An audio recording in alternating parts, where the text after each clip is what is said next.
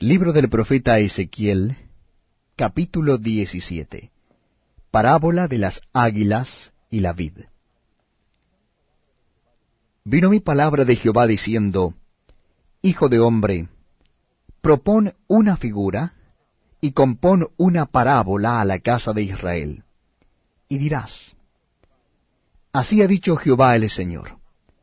Una gran águila de grandes alas y de largos miembros, llena de plumas de diversos colores, vino al Líbano y tomó el cogollo del cedro. Arrancó el principal de sus renuevos y lo llevó a tierra de mercaderes y lo puso en una ciudad de comerciantes. Tomó también de la simiente de la tierra y la puso en un campo bueno para sembrar. La plantó junto a aguas abundantes, la puso como un sauce, y brotó, y se hizo una vid de muchos ramajes, de poca altura, y sus ramas miraban al águila, y sus raíces estaban debajo de Elia. Así que se hizo una vid, y arrojó sarmientos, y echó mugrones. Había también otra gran águila, de grandes alas y de muchas plumas, y he aquí que esta vid juntó cerca de Elia sus raíces, y extendió hacia Elia sus ramas, para ser regada por Elia por los surcos de su plantío. En un buen campo, junto a muchas aguas, fue plantada, para que hiciese ramas y diese fruto, y para que fuese vid robusta. Diles, así ha dicho Jehová el Señor. ¿Será prosperada? No arrancará sus raíces y destruirá su fruto y se secará. Todas sus hojas lozanas se secarán. Y eso sin gran poder ni mucha gente para arrancarla de sus raíces. Y he aquí está plantada, ¿será prosperada? ¿No se secará del todo cuando el viento solano la toque? En los surcos de su verdor se secará. Y vino a mí palabra de Jehová diciendo, Di ahora a la casa rebelde, ¿no habéis entendido qué significan estas cosas?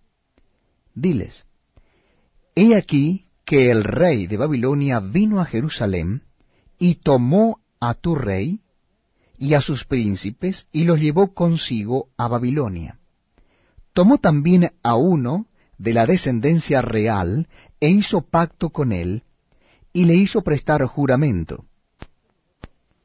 Y se llevó consigo a los poderosos de la tierra, para que el reino fuese abatido, y no se levantase, a fin de que guardando el pacto permaneciese en pie. Pero se rebeló contra él, enviando embajadores a Egipto, para que le diese caballos y mucha gente será prosperado, escapará el que estas cosas hizo. El que rompió el pacto podrá escapar. Vivo yo, dice Jehová el Señor, que morirá en medio de Babilonia, en el lugar donde habita el rey que le hizo reinar, cuyo juramento menospreció y cuyo pacto hecho con él rompió. Y ni con gran ejército, ni con mucha compañía hará Faraón nada por él en la batalla, cuando se levanten vallados y se edifiquen torres para cortar muchas vidas. Por cuanto menospreció el juramento y quebrantó el pacto, cuando he aquí que había dado su mano y ha hecho todas estas cosas, no escapará. Por tanto, así ha dicho Jehová el Señor, vivo yo, que el juramento mío que menospreció y mi pacto que ha quebrantado, lo traeré sobre su misma cabeza. Extenderé sobre él mi red, y será preso en mi lazo, y lo haré venir a Babilonia, y allí entraré en juicio con él por su prevaricación con que contra mí se ha rebelado. Y todos sus fugitivos, con todas sus tropas, caerán espada, y los que queden serán esparcidos a todos los vientos, y sabréis que yo Jehová he hablado.